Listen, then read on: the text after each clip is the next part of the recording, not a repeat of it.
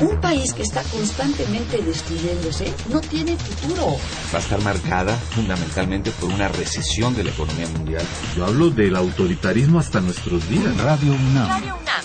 Y la Facultad de Ciencias Políticas y Sociales presentan Tiempo de análisis. Me parece que tienen que darnos ya respuestas concretas. No se puede echar a andar la reforma electoral tal y como está planteada. Tenemos que seguir luchando por defender la libertad de expresión. Un espacio radiofónico donde con tu voz construyes el debate. Tiempo de análisis. Tiempo de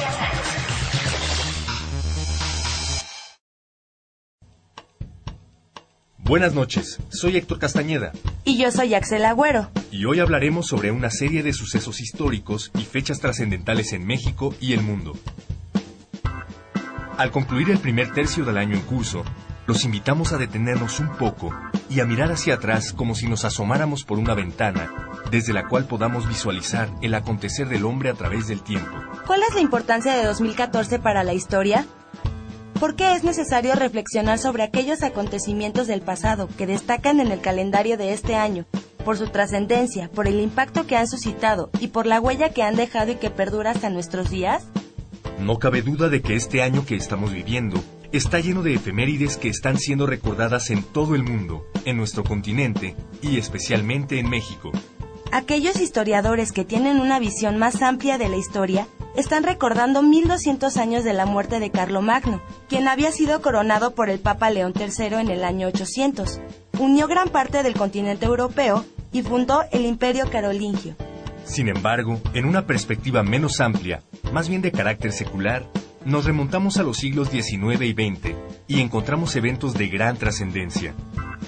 En el orden internacional destacan, en 1814 la abdicación de Napoleón y su exilio a la isla de Elba, el retorno de Fernando VII a España al concluir la ocupación francesa y el inicio del Congreso de Viena, que se aboca a la restauración de las monarquías y de las fronteras previas a la expansión del imperio napoleónico. En México, inmerso en el proceso independentista, se promulga la Constitución de Apatzingán. En el siglo XX, se debe subrayar como acontecimiento trascendental el asesinato del archiduque Francisco Fernando en Sarajevo, el 28 de junio de 1914, que da el pretexto para el ultimátum de Austria a Serbia y de ahí la declaración de guerra que involucra a los integrantes de las dos alianzas que habían formado las principales potencias europeas. Con este hecho, se inicia la Gran Guerra, más tarde conocida como la Primera Guerra Mundial, iniciada exactamente hace 100 años. Como dato interesante, cabe mencionar que en ese mismo año, más concretamente el 26 de septiembre, se realiza la inauguración del Canal de Panamá, que permitía el tránsito de entre los océanos Pacífico y Atlántico, facilitando la eficiencia del tránsito del comercio internacional. México en este contexto tiene su propia problemática en medio del curso de la Revolución Mexicana, con la agitación, la violencia y la inestabilidad propias de un proceso de esta naturaleza. En este ambiente, en 1914, el presidente de Estados Unidos, Woodrow Wilson, decide involucrarse y envía barcos a las costas de Tampico y Veracruz, de tal manera que cuando su Congreso le extiende la autorización, decide el desembarco y una ocupación que concluye el 23 de noviembre de ese mismo año. La conmemoración de todos estos acontecimientos y de manera particular de cada uno de ellos y de otros que no podemos mencionar para no hacer la lista más larga, ha suscitado entre los especialistas que participan hoy en tiempo de análisis una serie de inquietudes respecto a las cuales te invitan a analizar y reflexionar. Quédate con nosotros en tiempo de análisis, porque hoy haremos un recuento histórico de fechas trascendentales en México y el mundo.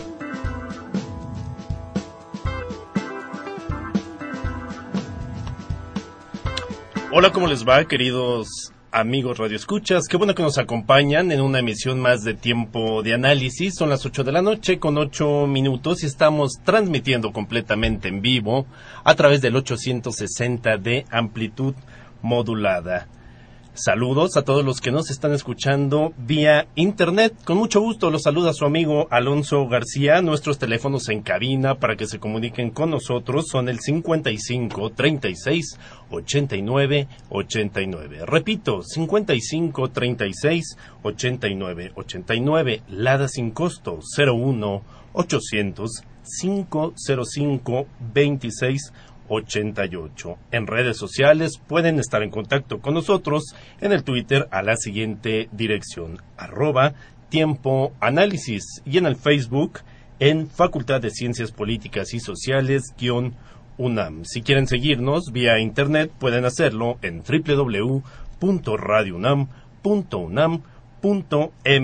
Bueno, pues ustedes ya lo escucharon en la cápsula introductoria. El día de hoy vamos a estar hablando en tiempo de análisis de el recuento histórico de fechas trascendentales en México y en el mundo. Y en la mesa nos acompañan Ileana Cid Capetillo. Buenas noches, ¿cómo estás?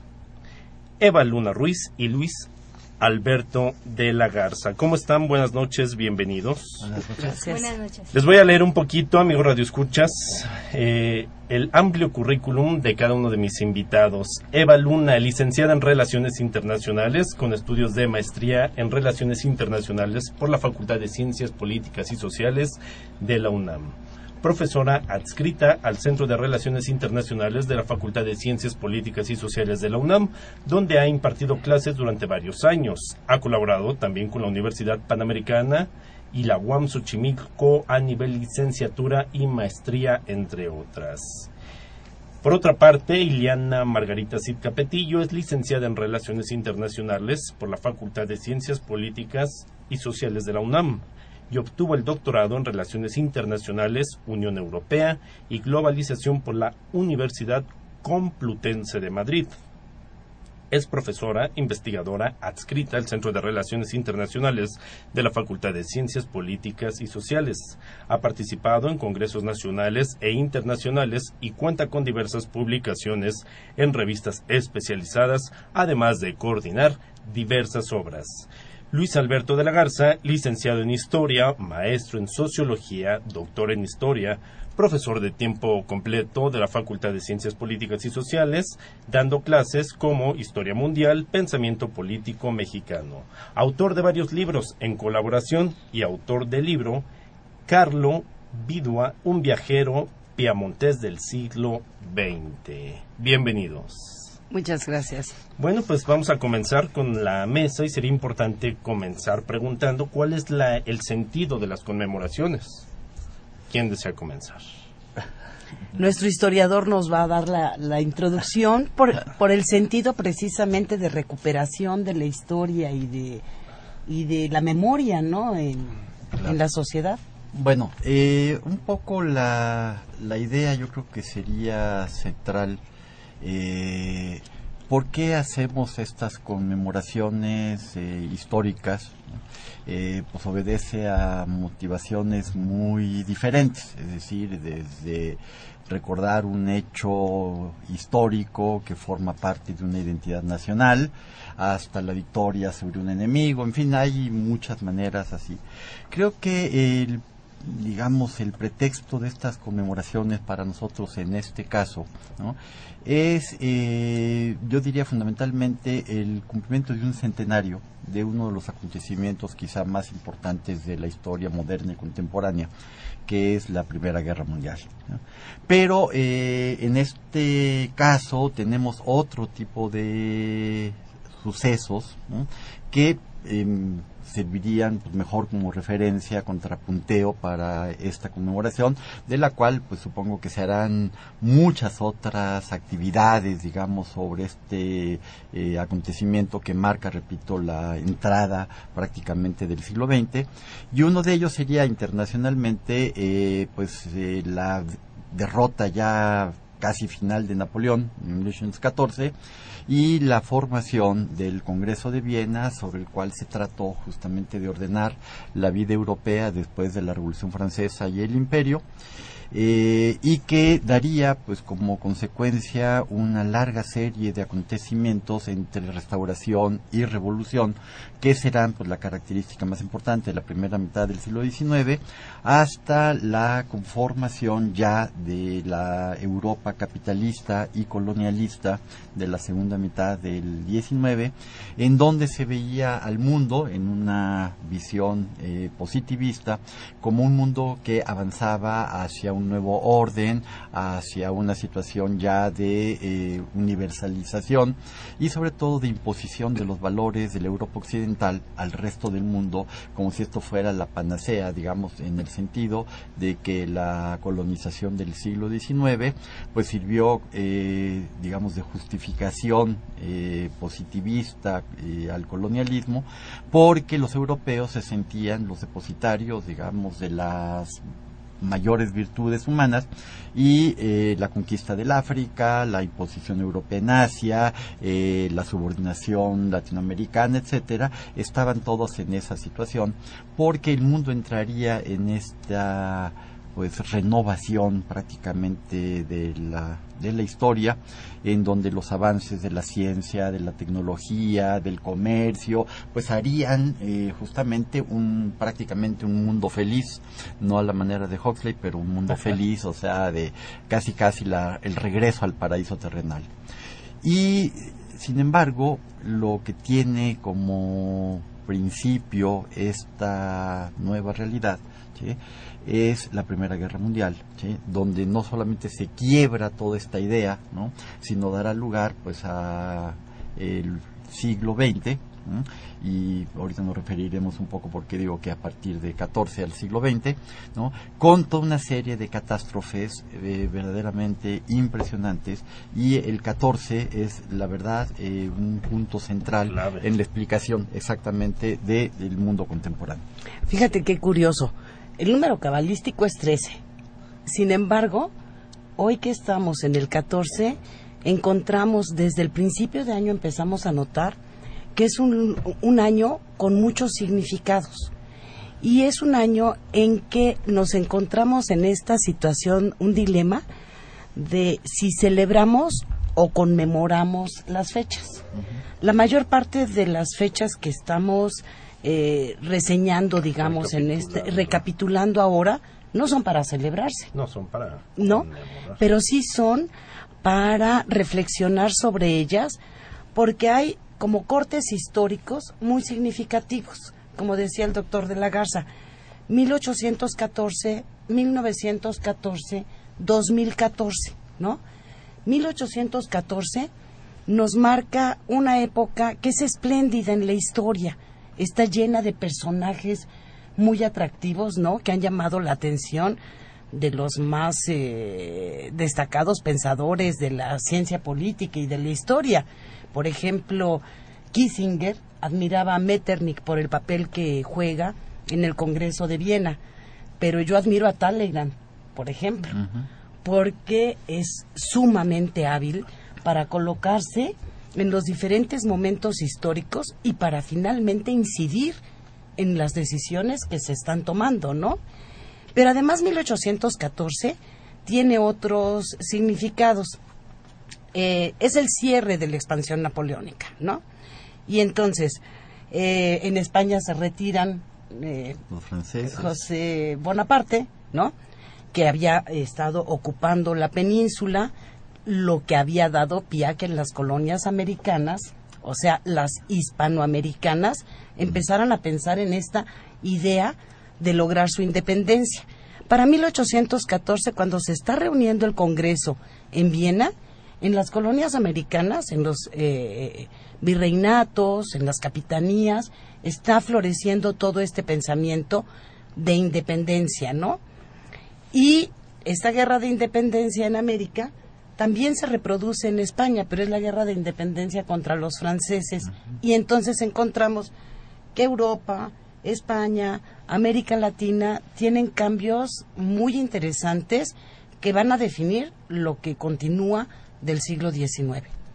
Sí, también yo creo que valdría mucho la pena considerar el papel que está teniendo Estados Unidos en, ese nuevo escenario, ¿no? Eh, aunque, bueno, como todos sabemos, eh, dentro de las primeras colonias que llegaron al territorio de Norteamérica había franceses y británicos. Eh, ellos eh, pensaron en crear una nación como ninguna otra, incluso aplicando todas las ideas liberales de la enciclopedia y de la ilustración, ¿no? Todas las ideas, pero sobre todo considerándose ellos mismos una nación que señalada por Dios para erigir el destino del mundo. Entonces, a diferencia de los europeos, los estadounidenses consideraban que era muy importante eh, lograr la conquista, pero no de los territorios como lo habían hecho los europeos, ¿no? Porque constantemente los habían estado observando, sino que era a través de la conquista de los mercados. La idea de Estados Unidos en este, en este momento histórico era expandir su, las 13 colonias ¿no? al Pacífico y entrar a, a, los mercados asiáticos, ¿no? tener el contacto con, con Asia, sobre todo con Japón y China, eh, aprovechando toda esta idea de las puertas abiertas. Entonces, Estados Unidos sigue estando muy, eh, siendo muy observador de lo que pasa en Europa a través de diplomáticos y embajadores. Sin embargo, bueno, eh, Tiempo después vamos a ver que cuando se aplica la doctrina eh, Monroe en 1832, eh, aleja precisamente a todas eh, estas naciones europeas para consolidar su hegemonía en todo el continente. Lo que tú nos señalabas, bueno, cuando las, todas estas grandes eh, naciones europeas se van del continente, quien prácticamente conquista los mercados son los estadounidenses. Y a partir de ahí va a empezar esa hegemonía que después se va a engrandecer cuando empieza la guerra al siguiente siglo, ellos proponen la Sociedad de Naciones y luego, bueno, la van a transformar, tienen mucha injerencia en los asuntos europeos, pero hasta cierto punto, ¿no? Entonces, eso es muy importante. Ahora, eh, no digo también, en, particularmente digo que el programa se refería obviamente también al caso mexicano. Eh, pues tenemos en 1814 la primera constitución de los insurgentes, la constitución de Apatzingán, eh, muy discutida, muy discutible en otros sentidos. Eh, es eh, también el principio del fin de Morelos justamente por salvar al Congreso y a la Constitución. pero, el mismo Morelos a quien Napoleón admiraba. Ese es un dato curioso de la historia. Y entonces el, esta referencia pues, es muy importante. Diez años más tarde, Tendremos la Constitución de 1824, es decir, la primera Constitución republicana del México independiente. Entonces, bueno, son otra vez una serie de, números, si quiere ver, que se... Eh, relacionan entre sí. Y eh, otro acontecimiento también digamos de hace 100 años es el desembarco norteamericano en plena revolución eh, un intento los norteamericanos de pacificar a este México bronco, ¿no? O sea, con el cual ya no sabían qué hacer y que por cierto pues están haciendo los preparativos para este primer centenario de la invasión norte, bueno, de una nueva invasión norteamericana a, a México. Sí, yo creo que el siglo XIX tiene muchos significados en el sentido de cómo se está constituyendo o cómo se constituye todavía la eh, configuración del poder a nivel internacional y cómo todavía la historia es muy eurocéntrica. Pero se encuentra el dato que señala Eva y que muy atinadamente destaca de que Estados Unidos ya se está perfilando como una gran potencia. Es decir, este intento de restauración que eh, realizan los, los grandes imperios europeos, hasta cierto punto es difícil de conseguir, es, es un fracaso, porque por una parte su propia sociedad está cambiando, ¿no? La restauración de las monarquías legítimas choca con estas fuerzas internas de carácter social que Luis Alberto analiza en el libro de Carlo Viduano, las revoluciones sociales que se van sucediendo a lo largo del siglo. Un siglo que aparentemente es pacífico, es la etapa de la paz perpetua, pero es una paz armada, ¿no? Se están preparando. Las contradicciones que hay entre las potencias son eh, muestra de que sus intereses están chocando de manera radical, de tal manera que las alianzas y contraalianzas a lo largo de todo el siglo XIX llevan a los países en ocasiones a estar de un lado y en otras de otro lado, pero todavía en un sentido muy europeo. Y luego también está, para rescatar a, a Estados Unidos, esta contradicción que hay en su clase política, respecto al aislacionismo o a la participación. Ese es un tema interesante que Eva maneja muy bien, ¿no? Ahorita, al regreso, ¿les parece? Si tocamos de una vez ese tema, entramos contigo. Vamos a hacer una pequeña pausa. Amigo Radio Escucha, si tienen alguna pregunta o algo En especial un tema que no hayamos tocado ahorita en este momento, alguna fecha que se les venga a la mente, compártanla con nosotros al 55 36 89 89 o a través de las redes sociales. Vamos a hacer una pequeña pausa, 8 de la noche, 24 minutos. Aunque el siglo XX contiene un número significativo de acontecimientos, los cuales cumplen ya varias décadas, la lista es larga, pero nos limitamos a mencionar. En 1944, el desembarco de los aliados en Normandía y la realización de las reuniones en Dumbarton Oaks preparatorias de las Naciones Unidas. En 1954, el golpe de Estado contra el gobierno de Jacobo Arbenz en Guatemala. El triunfo de Vietnam contra Francia y el armisticio de la Guerra de Corea. En 1964, el incidente del Golfo de Tonkin, que implicó la escalada de Estados Unidos en Vietnam la expulsión de Cuba de la OEA y la entrega de El Chamizal. No debemos dejar de mencionar que hace 25 años, la noche del jueves 9 de noviembre de 1989, se produjo el derrumbe del muro de Berlín, que había empezado a ser erigido en 1961. Se extendía por 45 kilómetros y separaba a la República Democrática Alemana y a la República Federal, pero sobre todo era el símbolo de la división del mundo en dos bloques, el socialista y el capitalista, lo que lo convertía en el referente histórico de la Guerra Fría. Pero también vale la pena recordar que hace 20 años entra en vigor el Tratado de Libre Comercio de América del Norte, al mismo tiempo que se anuncia el levantamiento en Chiapas del Ejército Zapatista de Liberación Nacional, EZLN, y más cercano en el tiempo, entre los hechos preocupantes de este siglo XXI, se cumplen 10 años del atentado terrorista que se produjo en Madrid el 11 de marzo de 2004, en las estaciones de trenes de Atocha y Santa Eugenia, con un saldo de 191 muertos y 1.500 heridos. ¿Cuál es el sentido de las conmemoraciones? ¿Hasta qué punto el público en general se interesa en los acontecimientos relevantes del pasado? ¿Cuál es la importancia de difundirlos y procurar su comprensión? ¿En qué radica la trascendencia de cada uno de ellos? Continúa con nosotros y resuelve con nuestros especialistas estas interrogantes, esta noche en tiempo de análisis.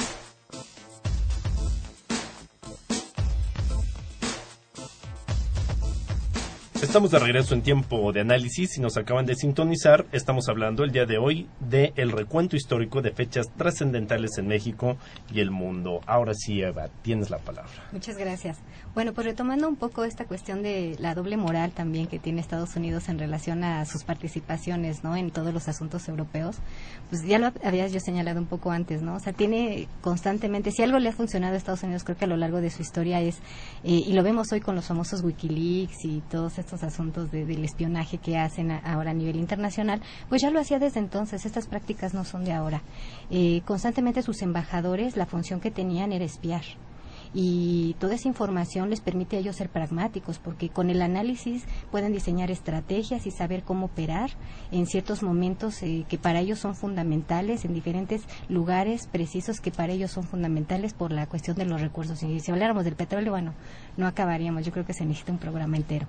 Entonces, es bien importante pensar que Estados Unidos es una nación que desde ese momento ya está, ya tiene un esquema de operación muy, muy particular. Eh, y, no hay que perderlo de vista, ¿no? Porque además, eh, después de que termina la Primera Guerra Mundial, es el que propone la creación de la Sociedad de Naciones, un nuevo orden internacional, pero acorde a sus intereses. hay nada más un dato. A Woodrow Wilson se le reconoce como el presidente idealista, representante del ideal democrático, de libertad, etcétera, etcétera, que efectivamente cumple ese papel en la en el cierre de la Primera Guerra Mundial, pero no hay que olvidar que es el mismo Woodrow Wilson que ordenó eh, la invasión a Veracruz, como venía mencionando el doctor de la Garza, ¿no?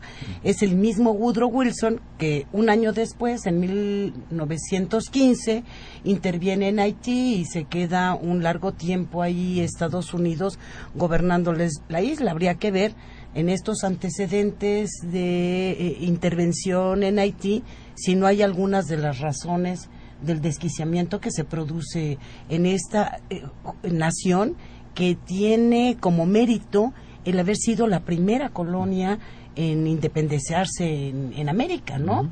Este Haití valeroso, este esclavos además fuerte, ¿no? eh, que de todas maneras es arroz, arrasado por las fuerzas de Woodrow Wilson, igual que en Veracruz, invasión que llegó hasta México, ¿no? Bueno, Veracruz.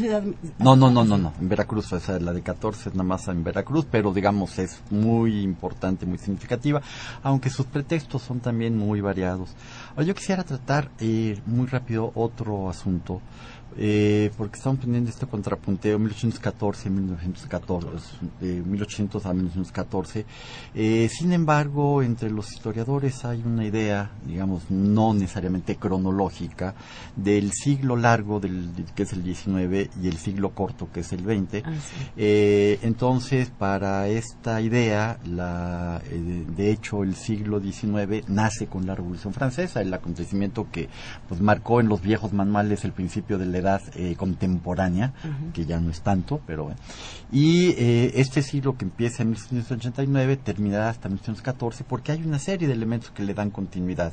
Como tú decías, eh, después de las guerras napoleónicas, Europa entra en un periodo de pues, no guerra, pero digamos, cuando digo no guerra no quiere decir que no existan conflictos. No hay guerras eh, digamos, de varios países, sino conflictos eh, localizados, eh, digamos, por problemas bilaterales, con excepción de la guerra de Crimea, que se involucra a Inglaterra, Francia y Turquía en contra de Rusia. Hablando de Crimea, Hablando de Crimea, es decir, justamente, y con la participación oportunista, diría yo, del Piamonte en, en el conflicto, ¿no? que ya estaba buscando, digamos, Kabul, la, la alianza con Francia para atacar a los austriacos.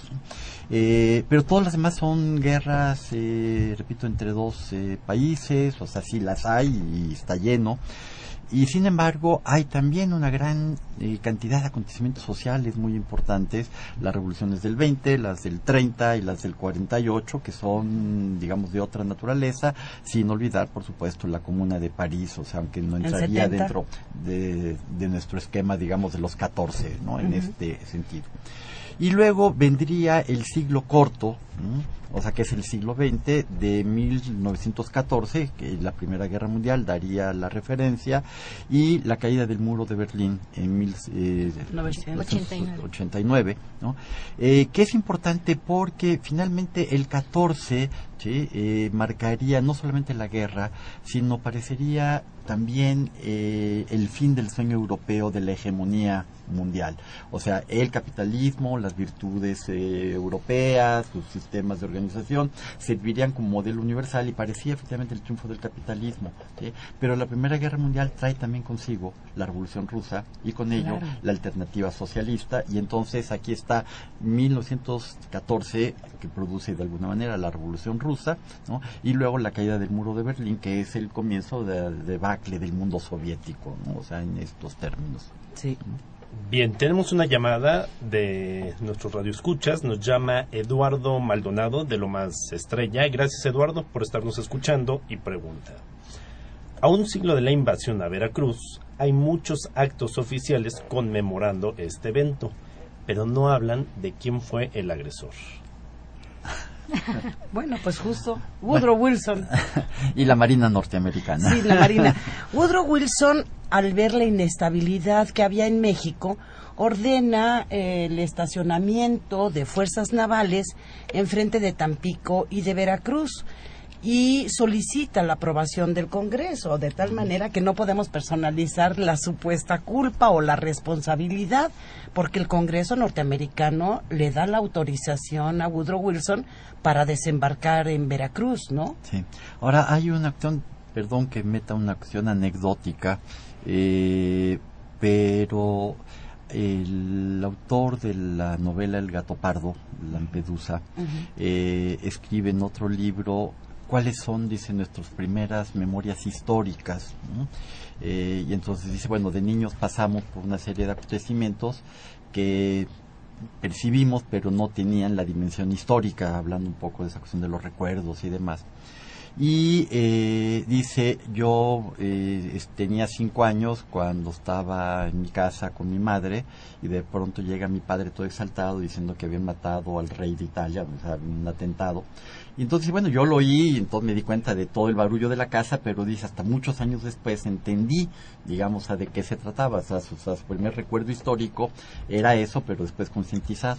Uno de mis primeros recuerdos históricos, hablando de esto de Veracruz, eh, es una cuestión que yo no entendí hasta mucho tiempo después, o sea, cuando yo tendría unos pocos años, eh, ya son muchos, eh, se dio la elección de Ruiz Cortines y eh, los opositores a Ruiz Cortines ¿no? eh, lo acusaban de haber colaborado justamente con las tropas norteamericanas en la invasión de Veracruz en 1914 y había pegadas digo, por eso repito es mi primer recuerdo histórico concientizado años más tarde porque yo veía unas figuritas digamos pegadas en postes y demás donde se veía a Ruiz Cortines, obviamente de joven, eh, espiando a las tropas mexicanas para decirle a los norteamericanos por dónde tenían que entrar. Obviamente, digamos, no sé si es verdad o no, digamos, eso era lo que la oposición le, le señalaba como uno de los pecados del candidato priista en ese momento, pero ahorita que platicamos todo esto, repito, es mi primer hecho histórico de niño, que después obviamente se transforma, entonces ahorita que se dan los 100 años se Pero fíjate que es bien importante esta anécdota, ¿no? Cada uno de nosotros tenemos un hecho histórico así que nos marca. Y eh, eh, la historia está compuesta por estas imágenes, por estos hechos muy destacados. Tú vas a Europa y el asesinato del archiduque Francisco Fernando en 1914, que es el pretexto para el inicio de la Primera Guerra Mundial, y efectivamente es el pretexto, porque todo estaba preparado y nada más se estaba esperando algo que, lo, que la desatara. Y el asesinato del archiduque sobrino del emperador Francisco José de Austria-Hungría es como un referente histórico muy presente en muchas de las partes de Europa, empezando desde el norte de Italia, obviamente Serbia, ¿no? y otra cosa que resulta interesante, hace pues ya unos años, cuando se dieron eh, los procesos de las guerras internas en la ex Yugoslavia que acabaron destruyendo al país, ¿no? Había incluso, esto es bastante interesante reflexión, porque decían que el siglo XX justamente había comenzado en Sarajevo y estaba terminando en Sarajevo. O sea, porque son más o menos las fechas. Son los Balcanes. Son los, Balcanes, o sea, una zona que había sido marginal en la historia europea, digamos, eh, moderna, ¿no? y que de pronto se vuelve el polvorín de Europa. Sí. Y, es, que es una zona muy complicada por la diversidad de etnias que se encuentran y el trazo arbitrario de las naciones en, estos pues, presos, este, periodos históricos. Y, de hecho, hoy, hoy día siguen causando mucho ruido. Pues lo que pasó, lo que está pasando en Crimea también es parte de, esas situaciones y de esa inestabilidad que provocaron las propias naciones en este periodo histórico. La intervención de los grandes imperios es eh, realmente digna de reflexión ¿no? En, esta parte de la historia de Europa. Y una de las consecuencias precisamente de la Primera Guerra Mundial es que el mapa político cambia radicalmente. O sea, Napoleón lo cambia, ¿no? 1814, 1815, fin del Congreso de Viena. Y eh, luego la Primera Guerra Mundial vuelve a cambiar el mapa político. Fíjate, cuando concluye la Primera Guerra Mundial, se desintegran imperios tan fuertes y tan sólidos como el ruso, como el, ruso y, el turco otomano, el, imperio alemán como tal desaparece, ¿no? Entonces tenemos hechos que, mm, ¿cómo se dice? Eh, balcaniza, ¿no? ¿Es el término? Sí, sí, sí. ¿Por qué es el término balcaniza, eh? Porque justamente se fragmentan. es fragmentación, de tal manera que el término que proviene, digamos, de, la, de los Balcanes, implica eso, fragmentación de las, de las naciones, ¿no? Y curiosamente, en este caso que mencionas, hay eh, estas paradojas. la Primera Guerra Mundial, con la propuesta de, Wilson del surgimiento de nuevas naciones oprimidas, eh, genera, bueno, pues la construcción de los nuevos estados de la Europa central, o sea, Checoslovaquia, Hungría, que se desprenden del imperio austrohúngaro, eh, pues 50 años después empieza el proceso de la Unión Europea, ¿no? O sea, con tratando de volver a a, integrar Europa. A, integrar Europa. Cuando, digo, no digo que esté bien o esté mal, digo simplemente es un dato, es decir, es, por, lo menos en la parte del Imperio Austrohúngaro convivían nacionalidades, convivían pueblos distintos, culturas, tradiciones, que tendían justamente esa cuestión de la unidad y sin embargo la fuerza de los nacionalismos provoca esta ruptura o esta balcanización y yo creo que es un fenómeno que es muy importante de analizar porque los intentos de la Unión Europea han sido mucho más racionalizados, es decir, que eh, procesos de integración, y en buena parte porque pues, muchos de estos nacionalismos son bastante nuevos, o sea, si lo ponemos en cronología, eh, Italia y Alemania son naciones como tales, eh, bueno, o estados nacionales, mucho más nuevos que el mexicano. Digamos, 1870. 1870, mientras el mexicano, bueno, si le damos la independencia del 21, hay 50 años de diferencia, aunque repito, tiene otras muchas características. Y paradójicamente, esta Unión Europea ha fortalecido más los viejos nacionalismos que unificar las partes diversas de los europeos. O sea, estas reivindicaciones ahora de Escocia, de Cataluña, de esta cosa, entidad extrañísima eh, de la Liga Norte, de la Padania, ¿no? O sea, que no se entiende ni siquiera qué es. Entonces, bueno, a ver, no se estaban integrando, no están tratando de construir espacios más amplios y lo que vemos son viejos nacionalismos que parecen del siglo XIX. Pero fíjate que yo quiero, yo quiero unirlo con la primera cápsula, con la entrada del programa y, remitirme a Carlomagno, ¿no?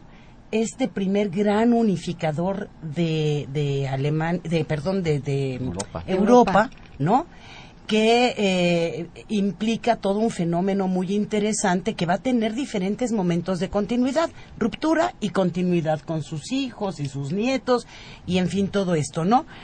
Pero el imperio eh, romano de Occidente, ¿no? Y que se constituye en el Sacro Imperio Romano Germánico, es reclamado por los europeos de tal manera que hace parecer que hay una continuidad de ese viejo imperio, eh, de ese sacro imperio romano germánico, hasta el fin de la Primera Guerra Mundial, en donde formalmente desaparece, ¿no? Con la desintegración del imperio austrohúngaro. Entonces encontramos, es bien interesante este tema que estaba sugiriendo Luis Alberto, en el sentido de la contradicción permanente en Europa de integración división. Sí, porque se han modificado incluso las eh, políticas migratorias, ¿no? A veces eh, cuando se firman los tratados y se habla de esta unificación en el discurso, pero en la realidad hay otras cosas que los están separando, ¿no? Por eso lo que ustedes mencionaban eh, en un inicio del programa y hablaban de la cuestión de si festejar o conmemorar, han tenido mucho cuidado en, en decir todos casi al unísono conmemoración porque festejo era lo que usted, doctor, señalaba al, principio de la gasa, decía, bueno, es que exacerba las, las rencillas históricas que existían, eh, los enojos, las molestias, quién ganó, quién perdió, y entonces han sido muy cuidadosos para ver cómo lo van a festejar. Es más, en algunas naciones, por ejemplo Alemania, no todavía no hay dinero. En, Inglaterra ya dijo yo levanto la mano, pongo este tanta cantidad, ¿no? Pero todo eso es parte de una contracción que nosotros vemos, ¿no? ¿Qué pasa en, en Europa? Si es como el ejemplo de integración, pero dentro hay muchas contradicciones y se siguen poniendo barreras y se exacerban los nacionalismos. Y creo que los 100 años del desembarco de Veracruz en el caso de México y Estados Unidos pasa algo similar. O sea, durante mucho tiempo la guerra con Estados Unidos y la invasión de Veracruz en el 14, pues fueron elementos de fortalecimiento de una actitud nacionalista mexicana, anti-yanqui, o sea, el temor a los Estados Unidos. Y sin embargo, y otra fecha eh, muy precisa, 1994, no solamente se da el levantamiento zapatista, sino también la firma del Tratado de Libre Comercio con Estados Unidos Bueno, desde el 94 eh, nuestra enseñanza de la historia empieza a modificarse eh, de alguna manera. No se pueden negar los hechos. Está el 13 de septiembre, los héroes, el festejo, está ahora los 100 años de la acción de Veracruz, pero si se fijan, en los festejos hay una neutralización de la imagen de Estados Unidos, o sea, eh, bueno, sí se equivocaron, vinieron, este, pero ya se fueron, todos no hay ningún problema, ahora somos amigos. amigos eh, ya perdió el sentido que tuvo tradicionalmente el festejar esta invasión como una muestra justamente de solidaridad, de identidad en contra de unos enemigos que estaban ahí del otro lado de la frontera.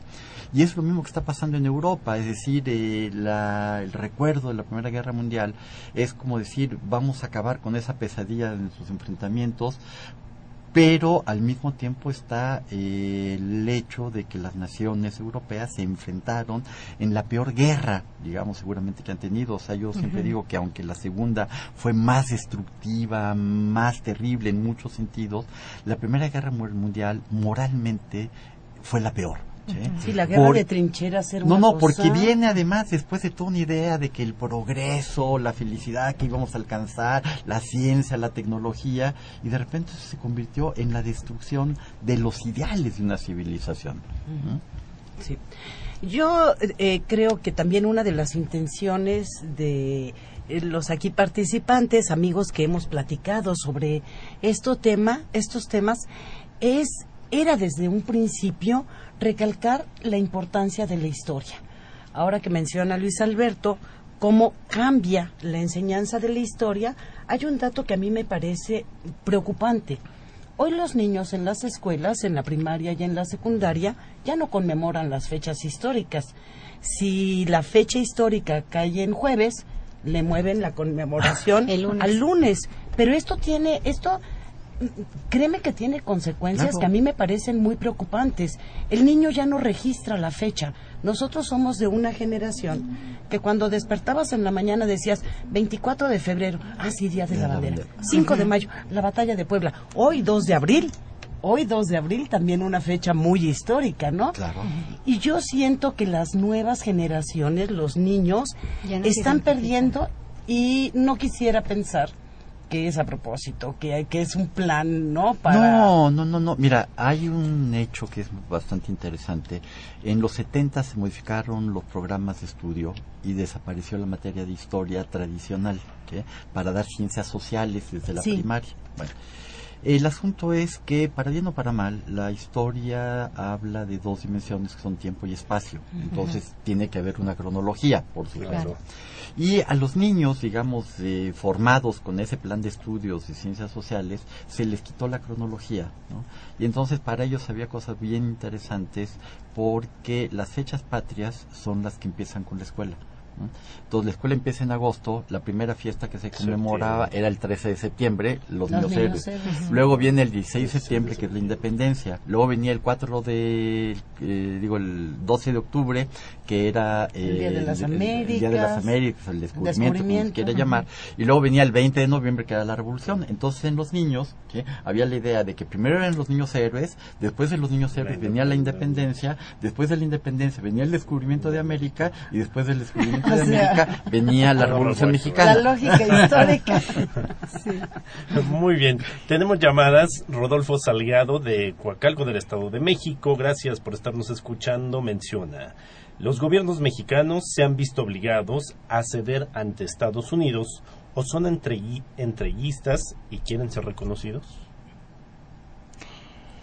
Bueno, no sé, es que es, es muy complicado, ¿no? Porque eh, a veces en las eh, pláticas que tenemos con los estudiantes me, me, preguntan de manera constante, ¿no? Bueno, es que México se deja mucho de Estados Unidos, ¿no?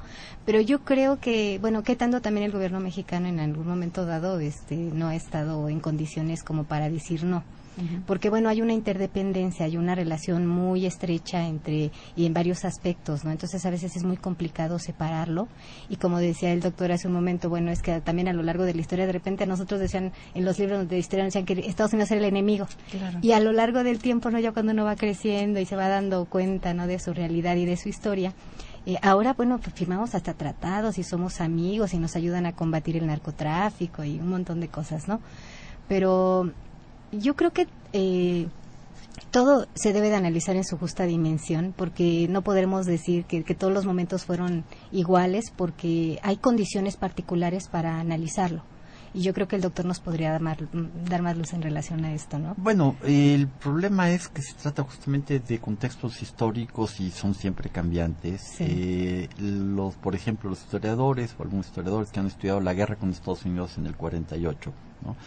Pues eh, la historia que habíamos aprendido normalmente era una invasión de Estados Unidos, una guerra injusta, etcétera, etcétera. Perdimos Texas. Pero, bueno, perdimos Texas. Pero eh, cuando uno ve la prensa mexicana del 19, había también una actitud muy belicosa de parte de México, digamos, o de ciertos sectores de la sociedad, eh, en donde se veía el enfrentamiento con Estados Unidos como algo también deseable, ¿no? O sea, parte para fortalecer eh, pues aquello que no hubo justamente durante la guerra, que era el espíritu nacional. Y aunque el gobierno mexicano sabía que no tenía, digamos, muchas posibilidades, eh, pues sí había también fuerzas internas eh, buscando la guerra de alguna forma. No solamente es una cuestión de que ellos nos... O el apoyo, ¿no? ¿no? También se buscaba en algunos momentos el apoyo, incluso a través de los embajadores, porque había tanta división entre los grupos políticos dentro del país para una toma de decisiones que la única opción que, que veían, digamos, estas fuerzas políticas para eh, buscar apoyo, pues eran los Estados Unidos y volteaban y... Bueno, pues a ver, al general Scott, no estando en la Ciudad de México, ¿sí? varios políticos mexicanos le pidieron que se quedara de presidente, es decir, o sea, porque al, al fin había un ejército que podía poner orden, ¿sí? y esto era muy importante, digamos, o sea, entonces hay que hacer Vamos a revivirlo. estos juicios. Bien, otra llamada. Recordar que en 1914 se reúnen en Aguascalientes todas las facciones para ponerse de acuerdo sobre las condiciones del país. Ricardo Reyes, gracias de Xochimilco. Claro, este es otro acontecimiento fundamental y la Convención de Aguascalientes es quizá, digamos, uno de los momentos más interesantes de la Revolución Mexicana, porque ahí las distintas fuerzas realmente empezaron a construir una especie de diálogo que eh, fracasa por la salida de los carrancistas que tenían su propio proyecto, pero creo que es un momento muy, muy interesante y haciendo de nuevo la referencia al 94, digamos, del movimiento zapatista, eh, es muy interesante porque justamente el zapatismo recoge, o sea, a ver, movimiento zapatista como tal no hubo en Chiapas, ¿por qué Ujú. se llaman zapatistas?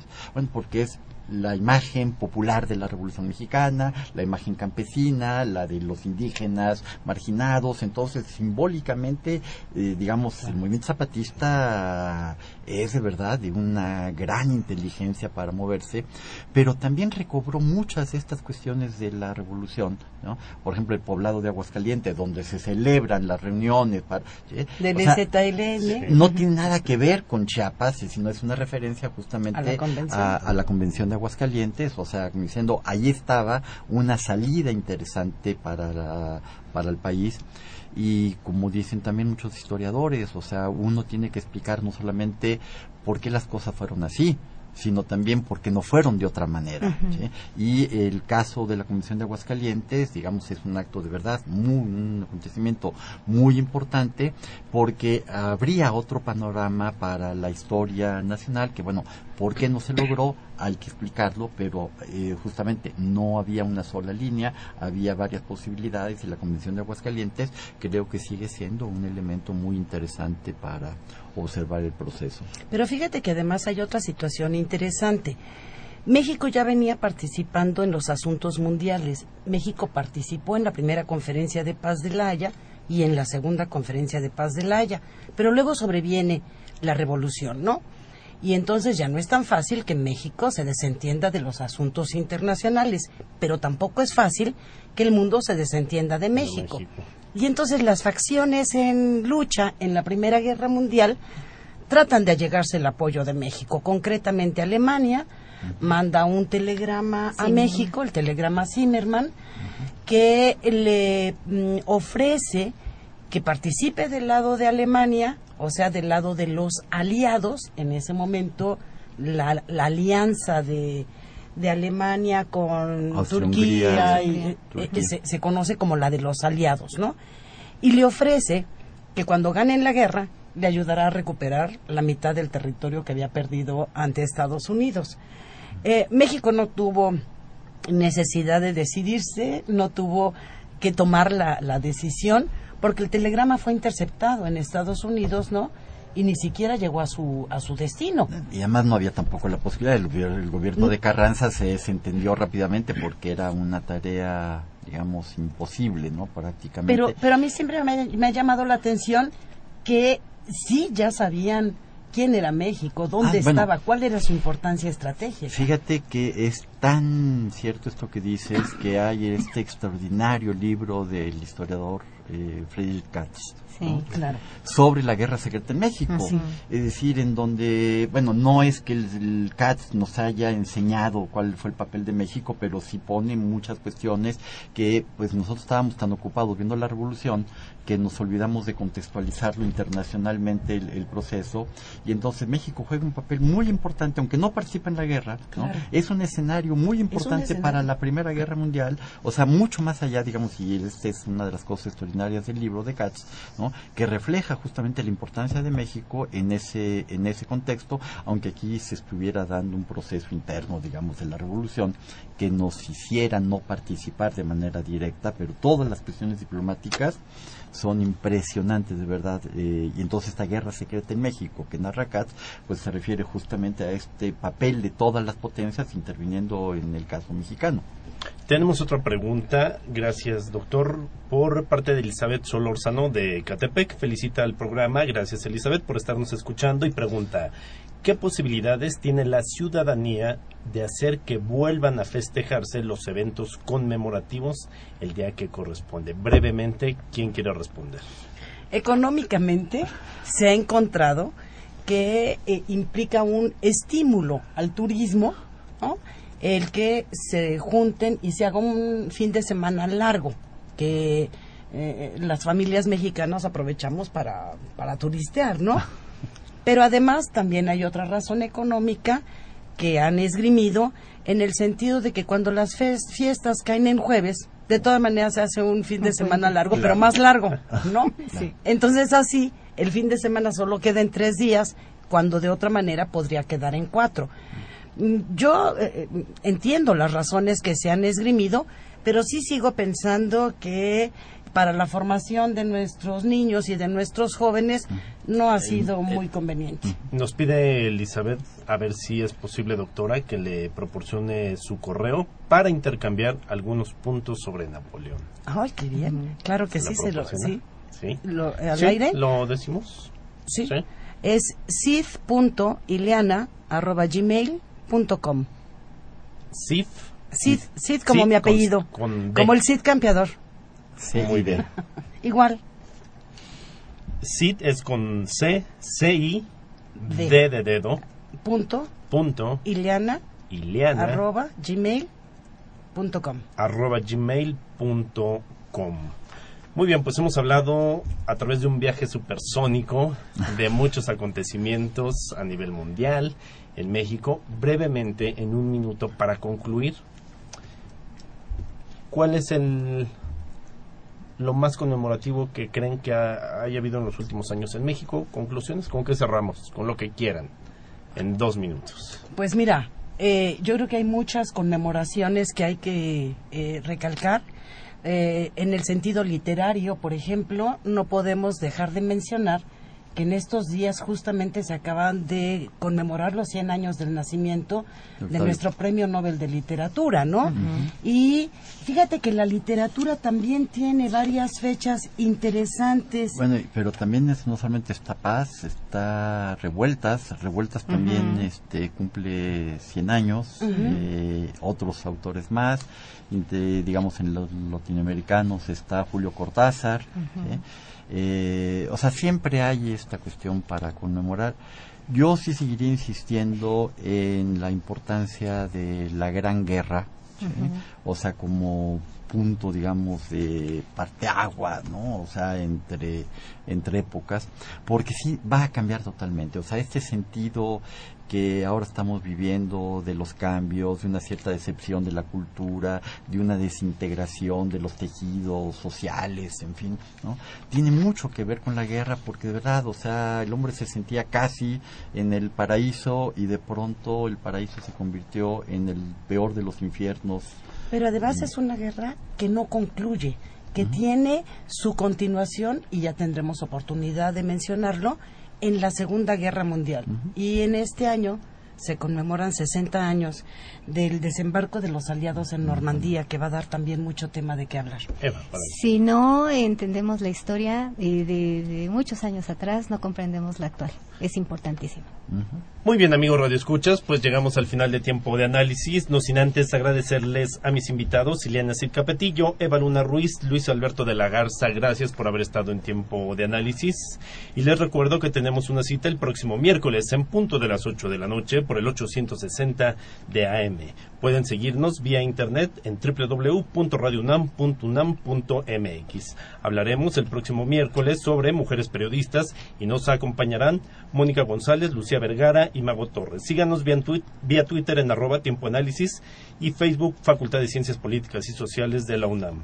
Este programa es producido por la Coordinación de Extensión Universitaria de la Facultad de Ciencias Políticas y Sociales a cargo de Roberto Oceguera. Estuvo en la cabina de operación Humberto Sánchez Castrejón. Gracias. Formatos Gustavo López. Coordinación de producción Claudia Loredo. En la preproducción Guillermo Pineda. Montaje y musicalización de cápsulas Benjamín Sandoval. En redes sociales Tania Morales y Carlos Correa. Muy al pendiente. Se despide de ustedes Alonso García. Pásenla bien. Gracias. Hasta la próxima.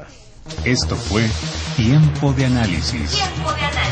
Una coproducción de Radio UNAM y la Coordinación de Extensión Universitaria de la Facultad de Ciencias Políticas y Sociales.